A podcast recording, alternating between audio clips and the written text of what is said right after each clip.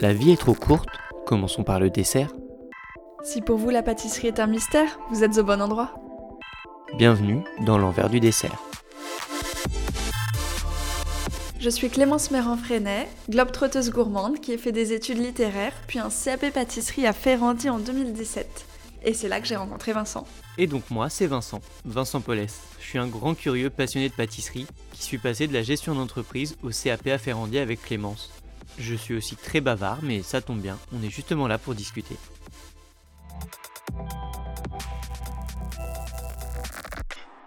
On a tous des adresses comme ça. Des adresses doudou où on va se réfugier quand on ne veut pas être déçu. Pour certains, ce sera le café d'en bas de chez eux. Bon, pas forcément le meilleur de la ville, mais celui où quand ils arrivent pour boire leur allongée, ils se sentent comme chez eux. Pour d'autres encore, ce sera la pizzeria dans laquelle la pâte est toujours si croustillante, comme ils aiment.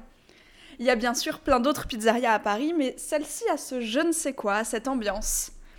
Pour Vincent et moi, le brunch, c'est chez Colorova que ça se fait. On en a testé plein d'autres, mais on en revient toujours à celui-ci.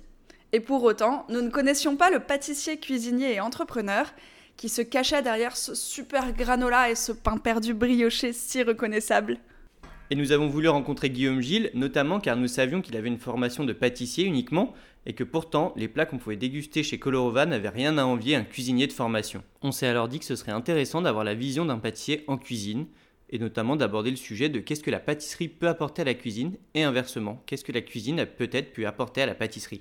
Nous savions également qu'il était en transition pour essayer de travailler avec des matières plus écologiques, comme sa carte changeant très régulièrement le laisser présager.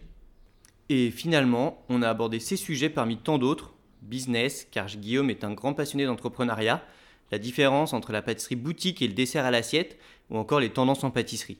On espère que vous aussi vous vous laisserez porter au fil de la conversation avec autant d'intérêt que nous.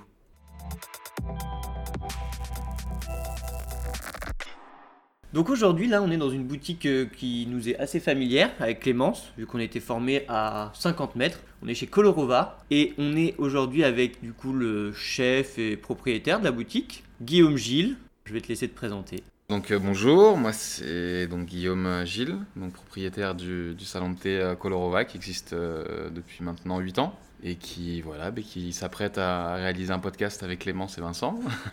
Et quel a été ton parcours Alors, le parcours. Euh, bon, j'ai pas fait beaucoup d'entreprises. hein. J'ai fait un an en formation dans une petite boulangerie du 15e, euh, qui était une petite boutique d'artisans auquel j'ai passé mon CAP BP en connexe à l'école Le BP à Bercy. Ensuite, j'ai passé mon bac à Ferrandi, auquel j'ai été apprenti au Plaza Athénée pendant deux ans, auquel j'ai connu Christophe Michelac et Claire Damon. Et Jérôme Quenel aussi, qui est un mec super que je fréquente encore aujourd'hui, qui vit au Japon. Et après ça, euh, qu'est-ce que j'ai fait déjà?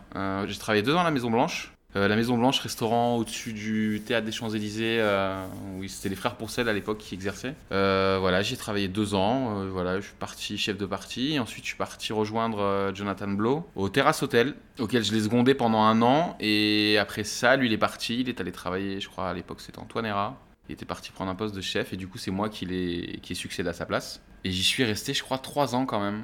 Ouais, trois ans. Et après, du coup, je me suis mis en, comment on appelle ça, en, en licenciement, euh, voilà, euh, À l'amiable à l'amiable pour monter ma boîte. Ok. Donc, qui a mis à peu près un an et demi, deux ans, euh, à peu près le temps de chercher, trouver, de monter le projet. Et donc là, Colorova est né. Exactement. Il a mis du temps, mais euh, il, ouais, il a fini par sortir, quoi.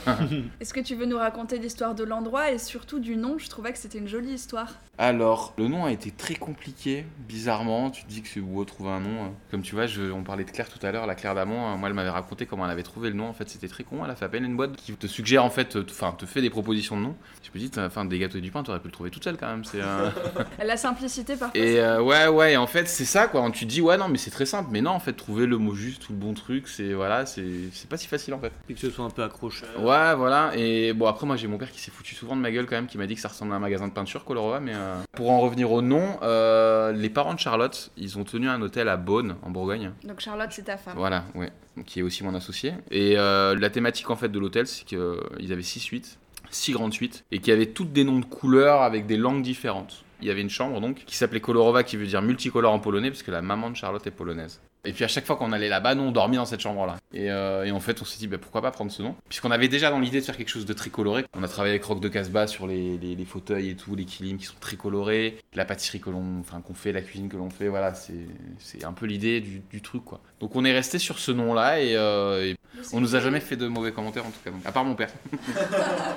Nous, c'est une des choses qu'on adore ici et qui nous a toujours marqué, c'est justement l'endroit qui est très chaleureux et Ah ouais. décoré de manière très personnelle. Euh, Il y a des peintures au mur, aucune des chaises n'est pareille, les tables sont également toutes différentes, c'est assez bariolé. Euh, et justement, comme tu disais, les pâtisseries sont de toutes les couleurs. Et en parlant de pâtisserie, c'est aussi un peu la spécificité de cet endroit, c'est ça c'est... Alors en fait, quand on a monté le business plan au tout début, on voulait monter qu'une pâtisserie en fait, faire que du takeaway. Parce que t'as pas de formation en cuisine. Ah non, du final. tout, du tout. Alors après, moi, je suis quelqu'un de très passionné. euh, c'est, enfin, j'ai toujours, voilà, j'ai toujours fait de la cuisine. Après, professionnellement, jamais.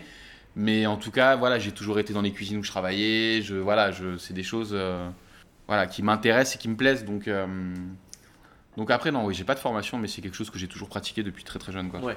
Et du coup, vous vouliez ouvrir une pâtisserie, mais le lieu... Alors en fait, ce qui s'est passé, c'est qu'on donc on a cherché. Je vous, ça a été très long. hein, je- C'était très très laborieux. Moi, j'ai dû visiter une cinquantaine de locaux.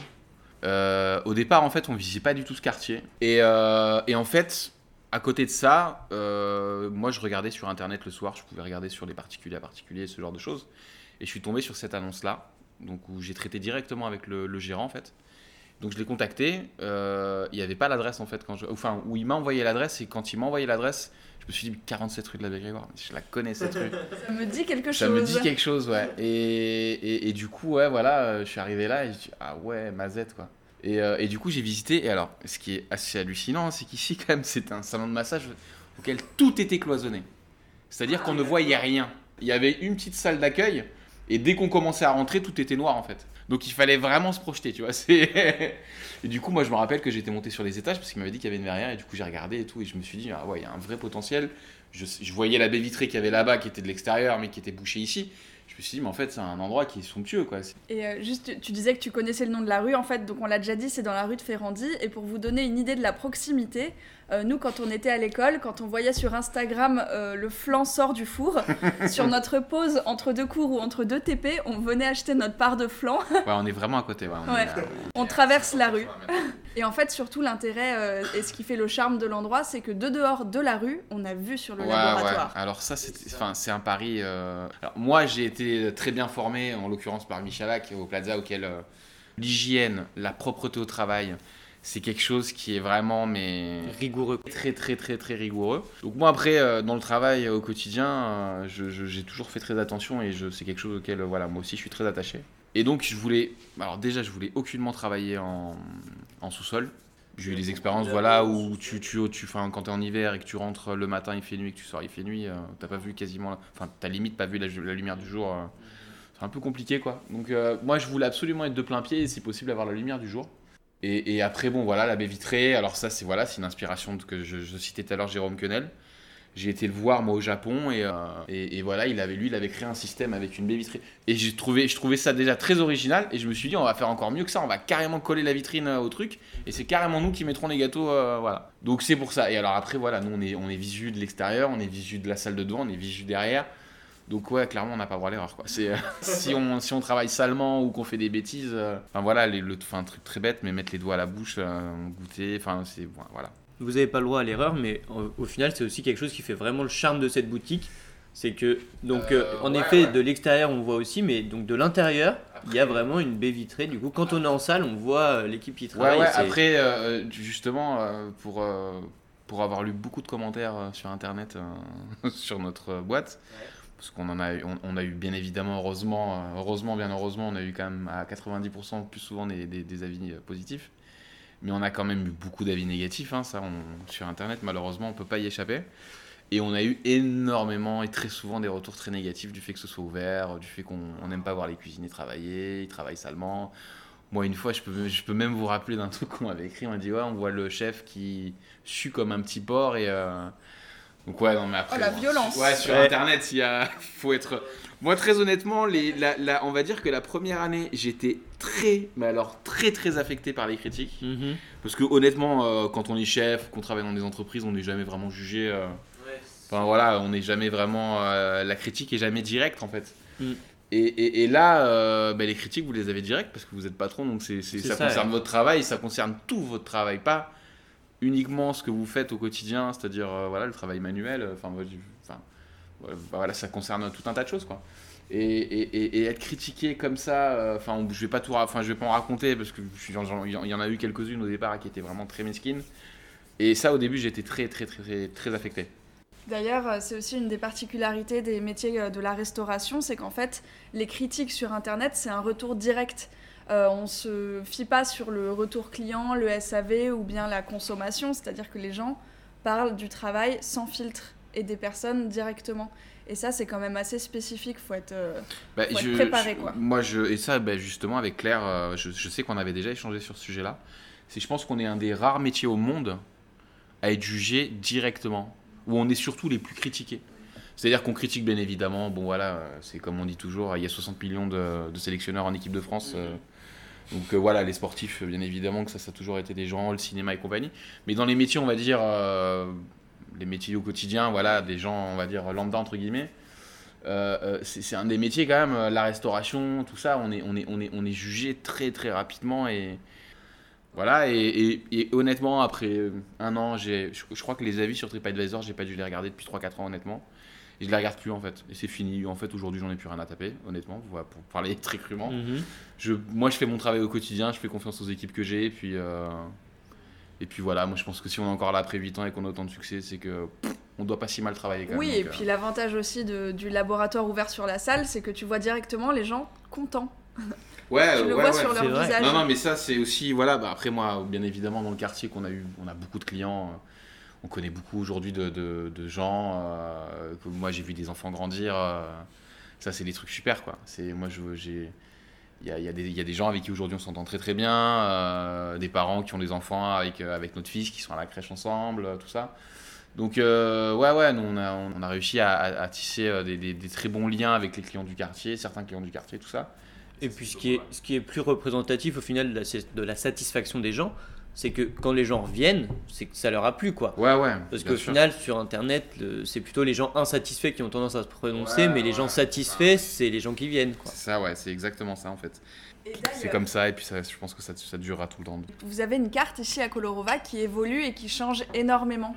Est-ce que c'est une volonté pour suivre les saisons ou est-ce que c'est que tu as constamment besoin d'inventer, de tester de nouvelles choses? Alors, le premier constat, euh, bon, bien évidemment que nous on fait très attention, on a été, on a été labellisé écotable il n'y a pas très longtemps. Ah, Donc, ça, c'est quelque chose qui nous tenait vraiment à cœur. Nous, on, est, enfin, on, est, on a été sensibilisés depuis pas mal de temps maintenant avec ma femme, déjà dans notre vie personnelle, dû à des voyages et tout ça. euh, euh, et en fait, on s'est dit qu'il fallait essayer absolument de l'amener au restaurant. C'est très compliqué, hein. très honnêtement, euh, au quotidien, c'est très compliqué. C'est-à-dire, euh, moi, je dois avoir 300, 350 produits dans mes cadenciers. euh, je veux dire, tout mettre en bio ou, en, ou dans des agricultures raisonnées ou des produits comme trucs très bêtes, mais des poches ou les, films alimentaires. C'est très difficile de s'en détacher quand on est habitué à travailler avec ça depuis 15-20 ans. Donc, voilà, ça, c'est des choses très complexes. Est-ce que tu veux expliquer ce qu'est le label écotable? Bien sûr, Fanny, euh, des gens qu'on apprécie énormément. Donc en fait, euh, c'est des gens qui, qui, accompagnent en fait les restaurateurs, pas que les restaurateurs, hein, ça peut être, euh, ça concerne les métiers de bouche en général. Et c'est des gens en fait qui t'accompagnent à essayer d'être voilà plus sain dans les produits que tu achètes, qui t'accompagnent à, à essayer de trouver des fournisseurs aussi pour voilà un exemple très simple, mais des produits, des produits d'hygiène par exemple. mhm. Nous maintenant on a que des on a, on a que des écolabs, on a que des on a que des produits voilà euh, éco-responsables et euh, bon pas tout à 100% j'avoue mais mais on mais voilà. Donc c'est des gens qui t'accompagnent énormément dans ce cheminement là. Et bon, on a que la première étoile, hein. Ça va jusqu'à 3, on en- on est qu'à la première donc euh, on va pas C'est quelque chose qui se fait petit à petit. Ouais, ouais. Mais en fait, même Fanny, elle nous a dit, honnêtement, enfin, bravo à vous parce que c'est plus facile quand tu ouvres ton business et de commencer directement que de tout reprendre euh, après des années d'activité. euh. et donc après, euh, voilà. Bon, après, nous, on était amenés amenés à acheter le local d'à côté. Donc on avait aussi cet espoir-là de, de- de bien redynamiser la cuisine et l'espace de travail pour tout le monde, quoi. Et du coup, tu dis que ça se fera pas cette année parce que bah, cette année, il y a quand même eu quelque chose qui a un peu plombé l'année de beaucoup d'entreprises. Pas que l'année, je pense, les années à venir. Les années à venir. Et du coup, est-ce que euh, peut y avoir une évolution suite à ça, d'après toi? Bon, alors ce que je sais et ce qui est certain, c'est qu'il va falloir euh, s'adapter à, à probablement une nouvelle façon de travailler. Les, je pense que les restaurateurs vont devoir euh, essayer de- de travailler justement sur le travail en ligne, sur l'internet, sur, de- la vente emportée, tout ça. euh. Le premier problème en fait, c'est qu'on ne sait pas combien de temps l'espace de travail qu'ils nous demandent en fait à genre espacer pour respecter la distanciation en fait des clients auxquels il faut euh, une table sur deux, tout ça. Il n'y a aucun restaurant qui pourrait être rentable à, moyen terme, même à court terme. Donc euh, tant qu'on ne sait pas vraiment combien de temps cela va durer, honnêtement, voilà, on va peut-être tous se mettre à faire du takeaway, peut-être même les étoilés. Alors moi, ceux pour qui j'ai le plus peur, honnêtement, c'est les, ga- c'est les gastros, les, les étoilés Michelin. Parce que c'est une cuisine qui est quasiment irreproductible. Je veux dire, un mec qui a deux Mac ou trois Mac, il va pas se mettre à faire des burgers ou des pizzas ou même un sandwich de qualité. C'est de la cuisine très instantanée. hein. Ouais, ouais, très instantané. Et puis bon, je veux dire, tout est adapté à ça, donc c'est très compliqué de changer quoi. Et, et d'autant plus que euh, d'ailleurs, quand on va dans un restaurant gastro 2 ou 3 étoiles, le service compte également pour Mm. beaucoup. Ouais. Et donc, euh, imaginez le service euh, avec toutes les précautions euh, de sanitaires, euh, ça semble euh, C'est impossible. un cauchemar. Un joli euh, jeté d'assiette d'un mètre. Pas évident. Non, non, mais c'est ça. Et puis, alors bon, déjà, eux, les gastro, ils avaient des tables qui étaient quand même plutôt espacées. Donc, bon, allez, euh, ça va peut-être. euh, ils auront peut-être pas trop enlevé de table. Mais, euh, mais ouais, ouais, enfin, je, je, je- nous-mêmes, euh, là, on a eu des réunions avec le staff. Enfin, on se posait des questions à savoir. alors, qu'est-ce qui est préférable, par exemple? Est-ce qu'on met un, un casque? Vous savez, les casques avec visière en plastique? Parce que je trouve que quand même voir le visage des gens, c'est quand même quelque chose dans un restaurant qui est quand même... Enfin, nous, le maître mot chez nous, c'est la convivialité d'accueillir les gens et de passer un bon moment. Donc je veux dire, si on se retrouve tous avec des masques, et, euh, enfin, ça va être... Enfin, honnêtement, je- j'ai du mal à... Même moi, j'ai du mal à...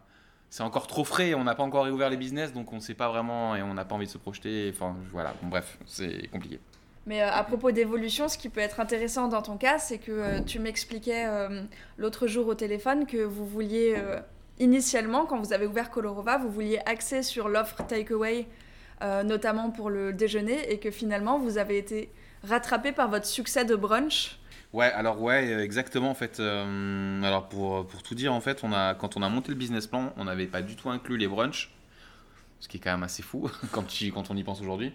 Et, euh, et on avait vachement axé notre business plan. Alors c'était beaucoup via les écoles parce qu'il y a Ferrandi, mais il y a, une école de, il y a une école d'archi ou de graphiste euh, rue du Cherche-Midi qui est à 300 mètres. euh, il y a une fac américaine. il y a deux écoles, il y a deux lycées ici.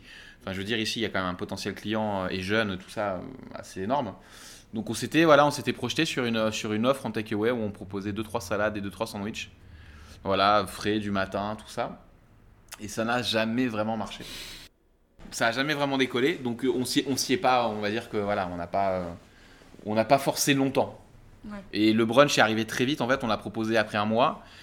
Et on a, on a eu, euh, la, la- la- la- la- on a eu l'énorme surprise euh, Julie Gerbet qui était venue faire un, qui était venue manger et qui nous avait écrit un super article sur le brunch. Et de ce jour-là, ben, ça, ça, ça, ça- honnêtement, ça n'a jamais désempli. Le fooding nous a apporté une énorme, un, énorme, un énorme coup de pouce, même plus qu'un coup de pouce. Et euh, ouais, nous, on vous le recommande chaudement. Oui, pour l'a- l'avoir expérimenté. C'est gentil. Donc on ne sait pas encore quelle forme il aura, si ce sera une box euh, à emporter ou si vous pourrez le déguster sur on- place. on- mais ben, euh, je- là, j'y travaille, euh, j'y travaille très. euh, là, j'ai passé ma journée là, au labo. Là, on, on est en train de réfléchir à faire une box de départ. Donc voilà, je, dans, les, dans les jours qui viennent, ça va, ça va arriver. Et, euh, et il me tarde quand même euh, que ça se fasse. Quoi. Donc malgré tout, le brunch il restera personnalisable quand même. Ouais. Alors, euh, enfin, là au départ, bien évidemment, euh, bon, on ne sait pas quand est-ce qu'on va réouvrir. Donc, tout ce que nous on va proposer au départ, ça va être, euh, voilà, ça va être des, des genres de box, tout ça. On- si on- une fois qu'on aura monté l'e-shop et tout ça, il va falloir y passer, hein, mais tout ce qui est Deliveroo, Uber Eats et compagnie. Mais voilà, donc il- là, on est en plein dedans. On est vraiment, mais on a les deux pieds dedans. On est vraiment complètement dedans et voilà, on espère que ça va, ça va, ça va prendre forme dans les jours qui viennent. Là.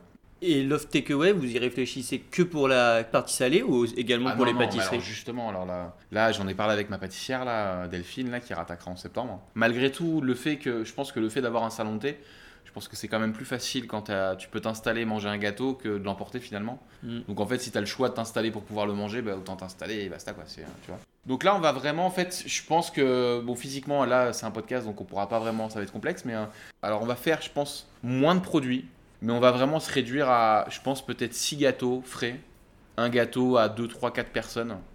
On va faire 3-4 produits en sec On va, on va pas proposer beaucoup de choses, mais on va vraiment essayer de, de le faire au top, quoi. Vraiment. Moi, je vais rebondir sur quelque chose que tu as dit au tout début. Tu disais que tu n'avais jamais fait de cuisine de manière professionnelle. Euh, pourtant, euh, très clairement, l'offre salée qui se fait ici, c'est loin d'être de, de l'accommodation. euh, Ah oui. Ouais, ouais. Après, je, enfin, je- très honnêtement, Clémence, j'ai mis beaucoup de temps quand même à, à faire ce qu'on fait aujourd'hui. Honnêtement, j'en ai, chié des ronds de chapeau, quoi. Pour être vraiment. euh, voilà, ça a été très compliqué au début. En fait, ce qui est très complexe dans une activité, euh, voilà, que ce soit pour un pâtissier, un boucher, un cuisinier, on a nos habitudes en fait. Moi, c'est comme faire un gâteau aujourd'hui. Moi, faire un gâteau, je, te, crée 10 gâteaux en 10 minutes, quoi. Parce que j'ai tellement l'habitude de mariage, d'association et compagnie, que c'est quelque chose qui est hyper euh, facile. Mais réfléchir à créer un plat euh, et réfléchir à l'envoi, tu vois, comment réfléchir à l'envoi le moins de manip possible dans une assiette, c'est très compliqué en fait. Honnêtement, je, peux le dire, hein, on a mis vraiment peut-être 2-3 ans à vraiment trouver euh, notre façon de travailler correctement et de faire les cartes, tout ça quoi. Et est-ce que ta, ta formation et ta vision du coup de pâtissier, elle a influé sur Ouais, comment ouais. tu Complètement. cuisinais? Complètement, ouais. Après, je suis quelqu'un de. Après, je suis quelqu'un de très minutieux et très maniaque. Donc, euh, je, suis, je suis très pointilleux, voilà, surtout, euh, voilà, des cuissons, des choses comme ça. Je vais cuire une ballotine de volaille, ou je vais faire un risotto ou une cuisson de pâte. Je suis capable d'étrangler un cuisinier s'il ne cuit pas une pâte al dente. Ou... C'est voilà, c'est c'est des choses auxquelles il faut faire extrêmement attention. euh, et moi, j'ai un côté quand même en, cuisine, en pâtisserie, pardon, où je. Nous, on est, on est, on est très rigoureux. euh, Enfin, moi, il y a une phrase de Michel Braque que j'adore qui disait euh, Un bon pâtissier peut devenir un très bon cuisinier. À l'inverse, un cuisinier ne peut pas forcément devenir un bon pâtissier, quoi. Et bon, moi, Michel Braque, c'est mon, voilà, c'est mon, c'est mon dieu. Et, et j'adore cette phrase parce que bon, je dis pas qu'elle est, elle est vraie pour tout le monde, hein, mais, euh, mais voilà, nous, c'est vrai qu'on a un côté quand même très rigoureux, très pointilleux. euh, il faut faire extrêmement attention, les peser et compagnie, tu vois. Et que les cuisiniers, souvent, euh, même mes potes, moi je, je peux le dire, hein, et, ils sont un peu bourrins, quoi. C'est- Ils sont souvent très bourrins, les cuisiniers, quand même. Mais voilà, c'est- mais ça évolue après. Il y a un côté un peu plus au feeling quoi. En cuisine, on peut un peu plus y aller au feeling. ouais, souvent c'est ce qu'ils voient même eux, hein, ils, ils le disent quoi. Nous on peut rattraper les trucs et tout. Un appareil à madeleine, si tu foires un truc, s'il y a Ah un oui. ingrédient qui est mal, qui est mal mis dans la, dans la préparation, euh, c'est voilà, tu l'as foiré, il, a- il finit à la poubelle quoi, clairement. Tu as un cuisinier, ouais, à part si tu sales trop, hein, mais euh, mais il y a toujours moyen quand même de récupérer ou. Oui, alors qu'il y, y a un éventail de techniques euh, à maîtriser en pâtisserie Ouais, qui ouais, est- ouais. Après, quand on connaît le métier, bon, moi aujourd'hui, je vais vous dire que c'est d'une simplicité euh, hors du commun, mais euh, enfin, je me rappelle, moi, au au Plaza, par exemple, des recettes de, de crème au beurre où il y avait une meringue italienne, une crème anglaise, euh, le beurre manié, euh, euh, il fallait faire le mélange des trois, enfin, c'était personne n'avait envie de la faire, la recette, quoi. Mais vraiment, quand le mec était assigné à la faire, il était. La punition. c'est la punition, quoi. Donc, ouais, ouais, il y, a des- il y a des trucs, ouais, c'est très technique, mais après, bon, ouais, moi, honnêtement, aujourd'hui, je, je, je pense que je peux faire une mousse au chocolat, une main attachée dans le dos et les yeux bandés, quoi. Et à propos de toutes ces techniques, justement, est-ce qu'il y a des techniques qui peut t'ont aidé à développer ta carte salée? Genre, euh, tu t'es dit. je Bah sais alors pas, après, tu vois, au tout début, par exemple, je faisais beaucoup de choses comme euh, de la pâte à choux. Donc, au lieu de mettre un craquelin un peu en sucré en faisant de la pâte à choux pour faire un gâteau, Ouais. bah, je faisais un craquelin salé, par exemple. On faisait un, on faisait un crumble avec du parmesan et... euh, Donc on a fait des petites choses, on faisait beaucoup de choses avec des pâtes, on faisait du feuilletage, on faisait des tartes, on faisait de la pâte brisée, on faisait, on, on faisait des empanadas avec un super feuilletage. Donc on a beaucoup fait de choses comme ça au début, vraiment. Maintenant honnêtement on fait vraiment, j- j'invite tout le monde à regarder notre page Insta où- auquel on partage quand même pas mal de choses. On fait vraiment des plats euh, vraiment dignes d'un restaurant et euh, là voilà. Mais il y a aussi quand même beaucoup de gens, il faut, enfin il n'y a pas que moi bien évidemment, hein, il y a quand même beaucoup de gens qui ont influé aussi dans notre façon de travailler. Et moi, je dois dire aussi que j'ai une tendresse toute particulière pour les gnocchis. Alors ça c'est ouais, ça c'est ma grande passion moi. C'est ma grande passion. Ben, ça c'est un truc que je maîtrise depuis très longtemps et, euh, bien avant même d'avoir le restaurant. Après moi je suis très pâte. J'adore ça. Je, pense que le pays où j'ai été le plus euh, au monde c'est l'Italie. Moi je suis passionné par la gastronomie italienne. Je suis passionné par les pâtes. C'est un truc de dingue quoi. Je, je pourrais bouffer des pâtes matin, midi et soir. Et, euh, et les gnocchis alors c'est vraiment un truc. Mais c'est tellement dur d'en trouver des bons. Et fait maison, tout ça, que je, voilà, moi je me suis dit, attends, les gnocchis, mais mec, c'est pas possible, on va faire des gnocchis maison. Et c'est un truc, voilà, moi que j'adore, qu'on a décliné. euh, Je sais pas comment on a fait de recettes de gnocchi, mais on en a fait quand même pas mal, quoi. Ouais. Mais ouais, quand c'est bien fait, c'est super bon. Après nous avoir parlé du coup de ces fameuses gnocchis, Guillaume nous parle alors avec regret du deuxième labo qu'il aurait dû avoir si les circonstances lui avaient permis de racheter les locaux attenants. Ce qui aurait permis de consacrer le laboratoire actuel au dessert, au dessert à l'assiette notamment. Et c'est justement là-dessus qu'on a rebondi. Après, on avait aussi dans l'idée de faire du dessert à l'assiette, donc ça, on l'aurait fait ici. Parce que moi, ma vraie passion, en pâtisserie, c'est le dessert à l'assiette. Mais vraiment. Moi, j'ai jamais fait de boutique en fait, euh, à part. euh, Ici. à part ici vraiment. Donc, euh, bon, bien évidemment, tout, partout où on a travaillé, on a fait des gâteaux boutiques, mais, mais j'ai quasiment tout le temps fait du dessert à l'assiette. C'est ce que j'ai le plus pratiqué. Et je trouve que c'est bah, c'est pour ça qu'un cuisinier, c'est aussi autant kiffant, parce qu'on travaille le produit à la minute. On peut travailler le chaud-froid, le- les textures. Donc, c'est. enfin, je veux dire. C'est très difficile d'être jugé sur un gâteau en boutique parce que c'est un gâteau qui est, qui est mis à température à 4 degrés, qui peut y rester toute une journée. Ouais, les textures. euh, Et c'est voilà, c'est c'est- tu tu enfin, tu vas manger un gâteau praliné ou au chocolat si tu le manges tout de suite, c'est c'est pas bon clairement. Il faut le remettre à température, euh, c'est c'est- enfin, c'est très complexe quoi. Honnêtement, euh, il faut faut plus coller, faut mettre plus de gélatine, ce genre de trucs, tout ça. Donc c'est honnêtement c'est plus c'est pas le plus kiffant honnêtement le- les gâteaux boutiques quoi. C'est pour être honnête. C'est le, le, le dessert à l'assiette, c'est quand même le, la meilleure façon de s'exprimer pour euh, pour juger en tout cas d'un cuisinier ou d'un pâtissier, je trouve que c'est la meilleure façon parce que c'est c'est là où tu peux vraiment euh, donner à tout ce que tu. Enfin, entre guillemets, tout ce que tu sais faire quoi. Et euh, là où Guillaume touche quelque chose de, de très spécifique, c'est que euh, pâtissier boutique et pâtissier euh, dessert à l'assiette, c'est vraiment euh, deux mondes euh, assez différents et c'est pas pour rien qu'il existe une mention complémentaire dessert Ouais, à l'assiette. Exactement, ouais, en dessert à l'assiette, c'est vrai, ouais. Ouais, ouais, c'est très très différent. Après, bon, honnêtement, tous les pâtissiers d'aujourd'hui sont amenés à faire les deux, hein. et même plus que ça, hein, parce qu'il y a aussi un côté très artistique où les pâtissiers aujourd'hui font du sucre, du chocolat, tout ça. Donc, mais ouais, ouais, c'est pas du tout. En fait, c'est pas du tout la même approche du métier. C'est très différent en fait à. Par exemple, nous, quand on fait un montage, on réfléchit à bon déjà le, le- le- le stock. Nous aujourd'hui, euh, voilà, on est, je crois qu'on est à 145 pièces de montage. Quand on fait un entremets, c'est 145 pièces. Bon, après pour des gros volumes, hein, ça peut paraître un tout petit. hein. Pour d'autres, ça peut paraître très gros. Mais on est à 5 145 montages minimum. Vous vous adaptez à votre espace, quoi. Ouais, ouais.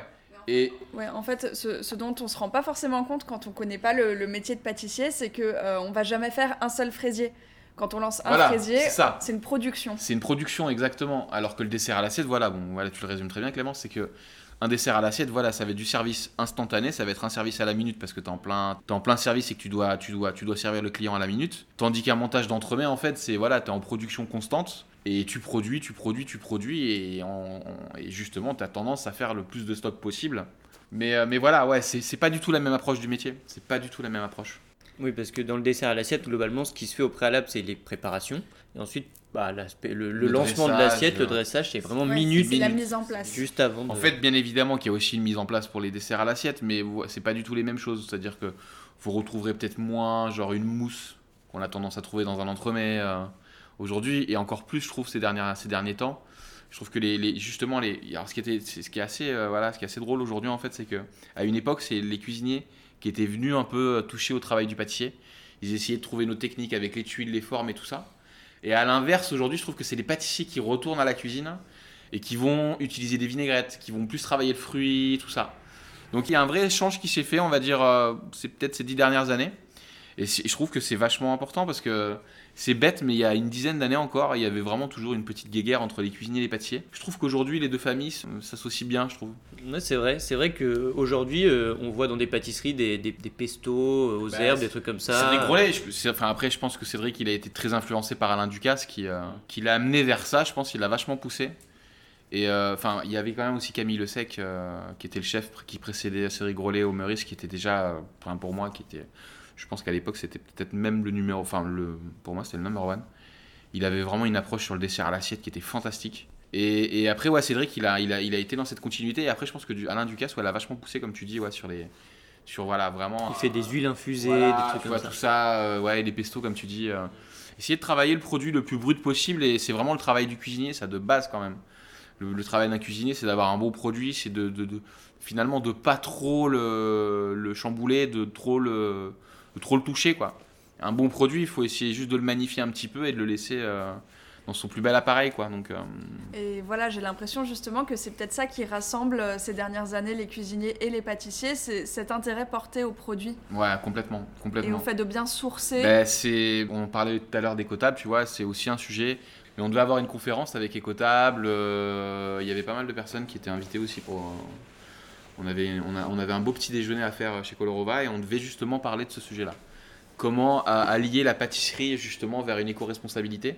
Parce qu'on utilise des purées de fruits. euh, bon, c'est pas toujours. euh, après tout dépend des marques et compagnie, mais euh, c'est pas toujours ce qui se fait de mieux, le plastique, éviter le plastique. Donc les poches, le film alimentaire, tu vois, tous ces trucs-là, les, additifs alimentaires, il y en a quand même beaucoup qui sont encore utilisés. Même moi, j'avoue, hein, j'utilise encore deux trois additifs comme euh, la, pectine pour les glaces, euh, les confitures et tout ça. Mais voilà, il y a, il y a un vrai travail à faire euh, aujourd'hui euh, dans ce sens-là, quoi. Et c'est vrai que la pâtisserie, ouais, on, on met du temps quand même. euh, c'est plus complexe que, que la cuisine, quoi. Après, on sent qu'il y a quand même une prise de conscience dans la pâtisserie parce que là, depuis quelques années, il y a par exemple les colorants qui sont en train un peu de, Ouais, de disparaître, disparaître ouais. petit à petit. Petit à petit, ouais. on sent qu'il y a quand même. euh, Ouais, il y a on une prise on de de moins gélifier alors qu'avant on gélifiait beaucoup. Ouais, ouais, il y a une vraie prise de conscience quand même. hein. Ben après, je, je pense qu'il faut prendre conscience qu'il faut faire attention quand même à notre planète et euh, il faut laisser quand même. un- faudrait essayer de laisser un beau terrain à nos enfants quand même. Donc, euh, donc c'est, c'est, ouais, c'est un travail, euh, c'est un travail très compliqué parce qu'en fait, on a. tous, on a été éduqués d'une façon auquel ben, on a toujours eu de l'eau, tu vois, en abondance. On a toujours eu des produits en abondance.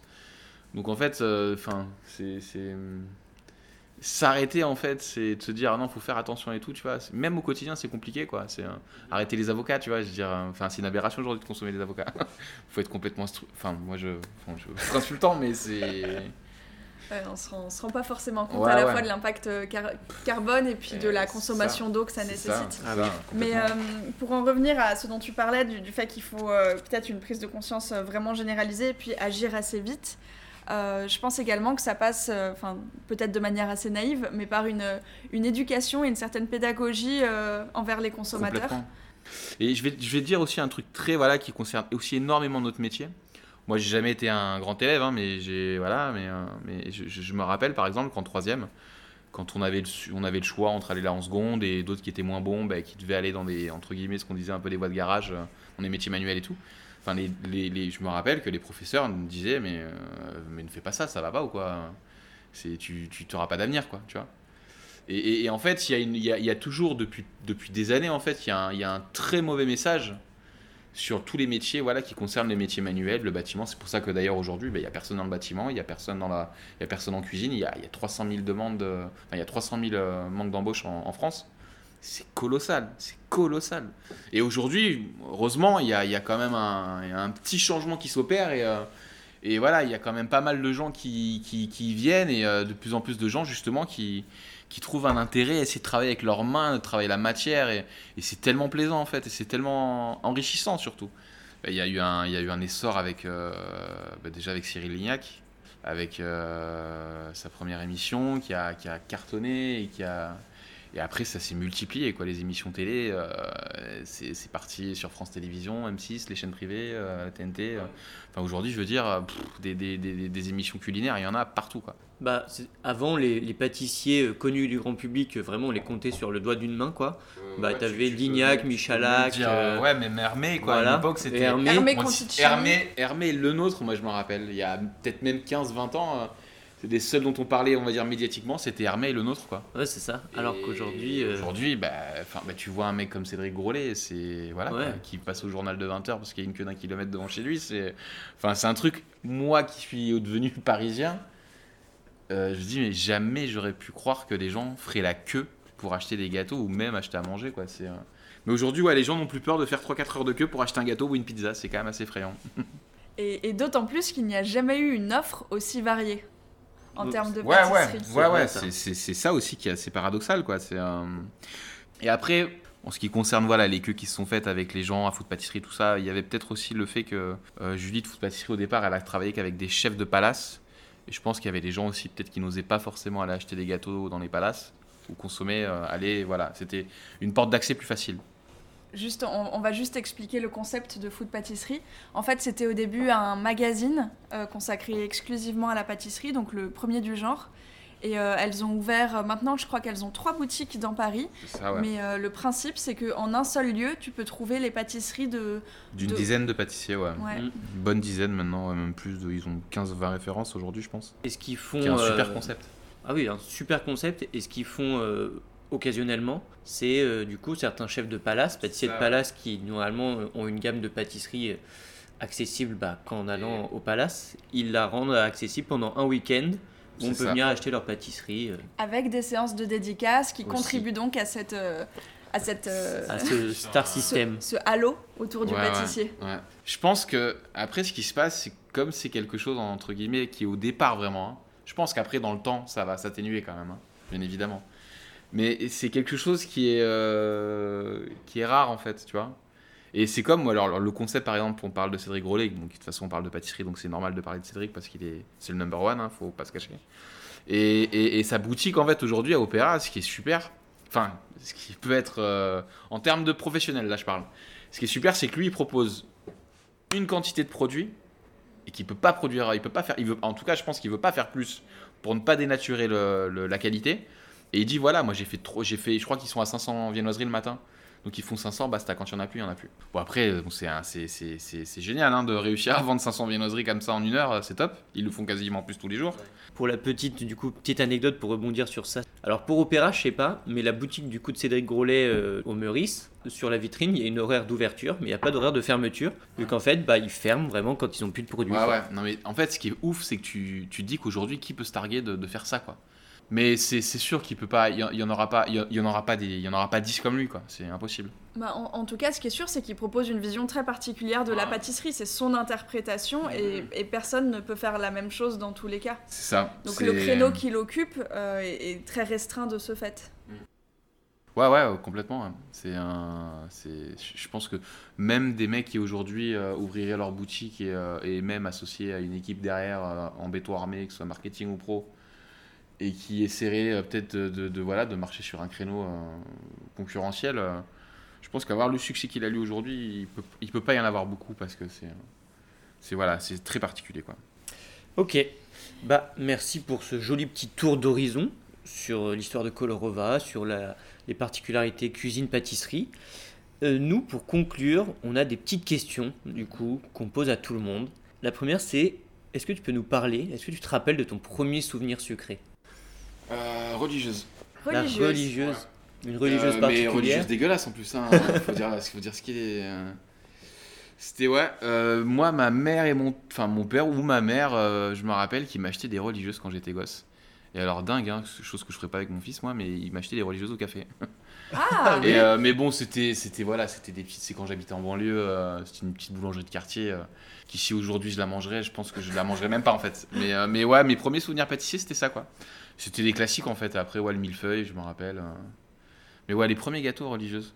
Et alors après, si je dois citer euh, mon premier vrai, vrai souvenir euh, pâtissier, c'est la religieuse euh, fraise des boîtes un citron du Plaza. Je m'en rappellerai toute Ah. ma vie. De Michalak Ouais. Ah, c'était mais. C'est un des meilleurs gâteaux que j'ai mangé de ma vie. C'était une crème au thym citron qui était faite, je me rappelle même plus de la recette, j'aurais dû la noter. Une recette très particulière, elle était très spécifique, elle était très dure à faire. Qui ce qui enroulait en fait le petit chou euh, du dessus, c'était avec des fraises des bois. Et je crois que j'avais déjà jamais mangé euh, de thym citron en, en- en pâtisserie, déjà, même en cuisine, je crois. Et alors là, enfin moi qui arrivais de ma province et tout, à goûter un gâteau pareil, je dis mais qu'est-ce que c'est que ce, ce truc quoi? Et euh, est-ce que tu aurais des adresses, euh, tes adresses préférées à nous conseiller euh, dans, quel, Paris ou, ou en France? dans quel secteur? Pâtisserie Ouais. Pâtisserie. Oh bah tu peux même nous donner des adresses ou aller euh, faire un bon dîner entre amis. Ouais, ou un bon En brunch. fait, c'est avec ma femme, c'est notre passion numéro une, euh, le- les restaurants, tout ça. Donc, euh, ça se Ouais. Ah. On peut, je pense qu'on On peut, élargir. on peut- on peut y passer la soirée. Bon, alors pâtissier, euh, pff, bah, aujourd'hui, il y en a quand même beaucoup. euh. Bah, je vais citer quand même Claire Damon, qui pour moi, euh, enfin voilà, c'est une femme que j'apprécie beaucoup professionnellement parlant et humainement aussi. C'est une fille super. Et qui est, une, qui est vraiment une bosseuse de dingue et qui fait quelque chose, qui, fait très attention à ce qu'elle fait. euh, et qui est très pointueuse en fait sur le produit, euh, à essayer de sortir le gâteau le plus parfait possible.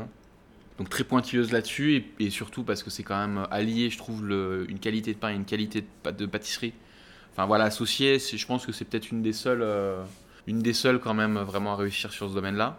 Euh, Yann Mengui que j'aime beaucoup, je trouve que je trouve que c'est un super pâtissier. Yann Mengui, la goutte d'or, du coup. La goutte d'or, ouais, euh, euh, voilà pour, euh, après voilà, il faut citer aussi les choses dans son contexte. Là, je parle de en priorité, moi je trouve les, entrepreneurs parce que c'est voilà, quand même quelque chose de très complexe. hein, moi qui suis dedans et, je favorise d'abord, on va dire, Tu salues le travail. Ouais, je salue le travail d'entrepreneur, euh, limite aussi un peu avant le travail de pâtissier. Donc euh, voilà, je, je salue vachement moi le travail d'entrepreneur, de mecs qui prennent, euh, qui prennent le risque de, de monter leur boîte et qui, qui réussissent quoi. Parce que Yann Mengui, je trouve qu'il a un super succès.